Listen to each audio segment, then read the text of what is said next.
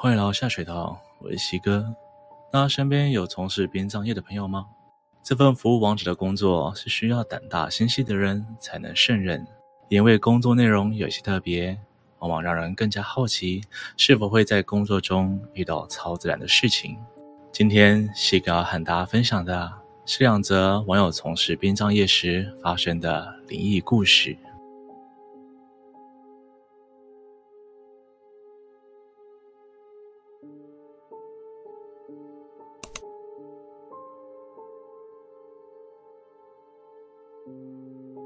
这件事发生在我从事殡葬业时，应该有十年了吧，确切时间我也忘记了。不过现在想起来，真他妈的恐怖，而那种恐怖无法用言语形容，请各位听我娓娓道来吧。记得农历七月的某个夜晚，我在外婆家里打英雄联盟，老板突然打电话过来，叫我准备一下去火葬场等他们。他跟我学长直接过去家属那里，等等会跟家属一起过来。我那时心想，应该是家中有年纪大的长辈，怕他们伤心难过。所以才把大体送来火葬场。为什么我会说是火葬场而不是殡仪馆呢？因为我服务的地区它只有太平间跟火葬场。火葬的地方在太平间左侧，太平间右侧有一栋祭拜地藏王菩萨的诵经室。它也不算殡仪馆里面的厅，只能摆小方桌祭拜亡者。而诵经室右边是一间办公室，法医跟刑警会在里面写资料，要验尸时才会使用那间。要去到那个火葬场。必须得先经过一片公墓，而我吃这行饭的，不管几点都得要去。而我本身是不怕半夜经过公墓的人，因为要到我外婆家也得经过一片公墓。国中就开始偷骑摩托车了，偏乡公墓都不知道走几遍了。我准备好就驱车前往火葬场等待了。一到火葬场，看了一下时间，晚上十二点多了，先去把诵经室的灯打开，太平间的门也打开。不要问我为什么有钥匙。乡下地区的公园，半夜才不会来给你开门。内行的礼仪公司去拜一下地藏王，太平间就会打开了。我进到太平间，把石盘拖出来，门关上，拉了一张椅子坐在诵经室，把佛经关掉。偌大的火葬场只有我一个人，我不知道你们会不会跟我一样，在半夜听佛经总是会有种诡异的感觉。心想等等老板他们到了再打开就好，玩个手机先。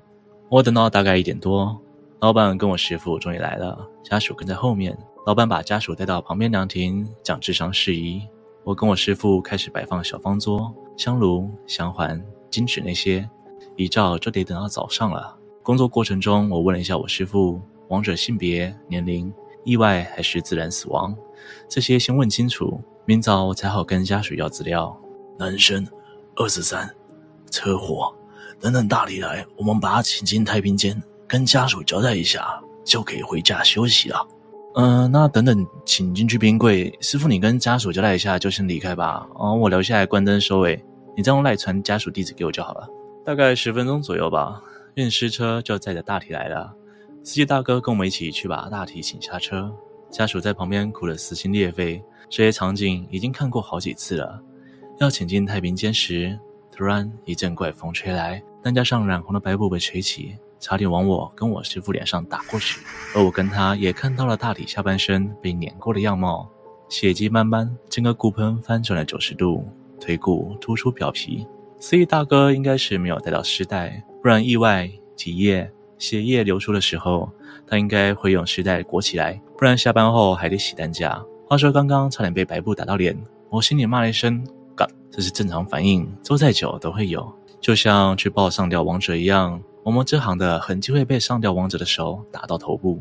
师傅跟我把大体请进冰柜后，就出去跟家属交代事情了。而我自己在太平间里面收尾。我的习惯性流程是，只要有大体在太平间，我会先出去整理诵经室的东西，整理完把佛乐打开，诵经室的门关上。太平间只要有大体，诵经室的灯得等到早上才能关。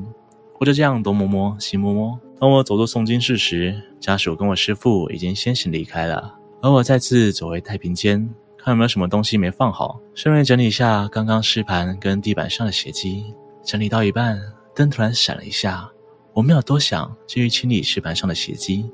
突然，太平间的门自己关起来了。我第一个反应是扭头跟太平间冰柜里的所有王者说：“呃，小弟是来工作的，若冒犯，请请各位见谅，不要整我。”之前在太平间角落有看过一位王者的灵体被他整过一次。面对这种情况，我以为我能冷静，结果我错了。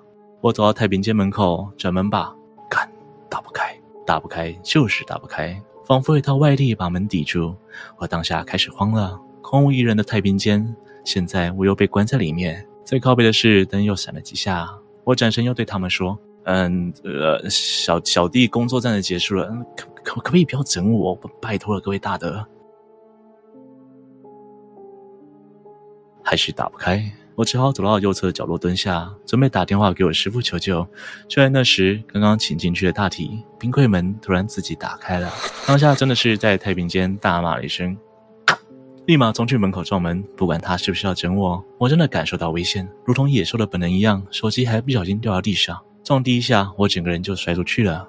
门没锁，那股外力也消失了。我第一件事情就是跑到诵经室，跟地藏王菩萨接他的进香，走回太平间，捡手机，关灯，锁门，整个流程行云流水，不到一分钟，把静香放回去，钥匙放回地藏王菩萨身后。骑上摩托车闪人，离开前似乎在凉亭那里还有看到人影。隔天我跟我师傅说：“师傅啊，下次我们一起留下来说好不好啊？昨天我昨天我又遇到怪事诶。你下次进太平间整理，门不要关上。有个流浪汉都会去火葬场拖水果，他看到有人在太平间，会把门挡住，不让人出来啊。干，就不要那天在火葬场被我遇到。”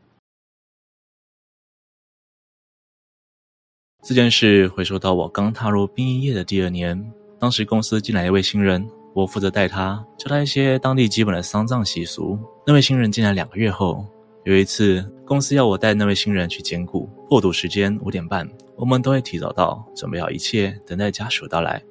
捡骨的顺序我就不赘述了。过程中，我也是请那位新人帮我做一些简单的事物，点香、收香、摆祭品之类的工作。我们捡完骨之后，带家属来到火葬场，准备化骨。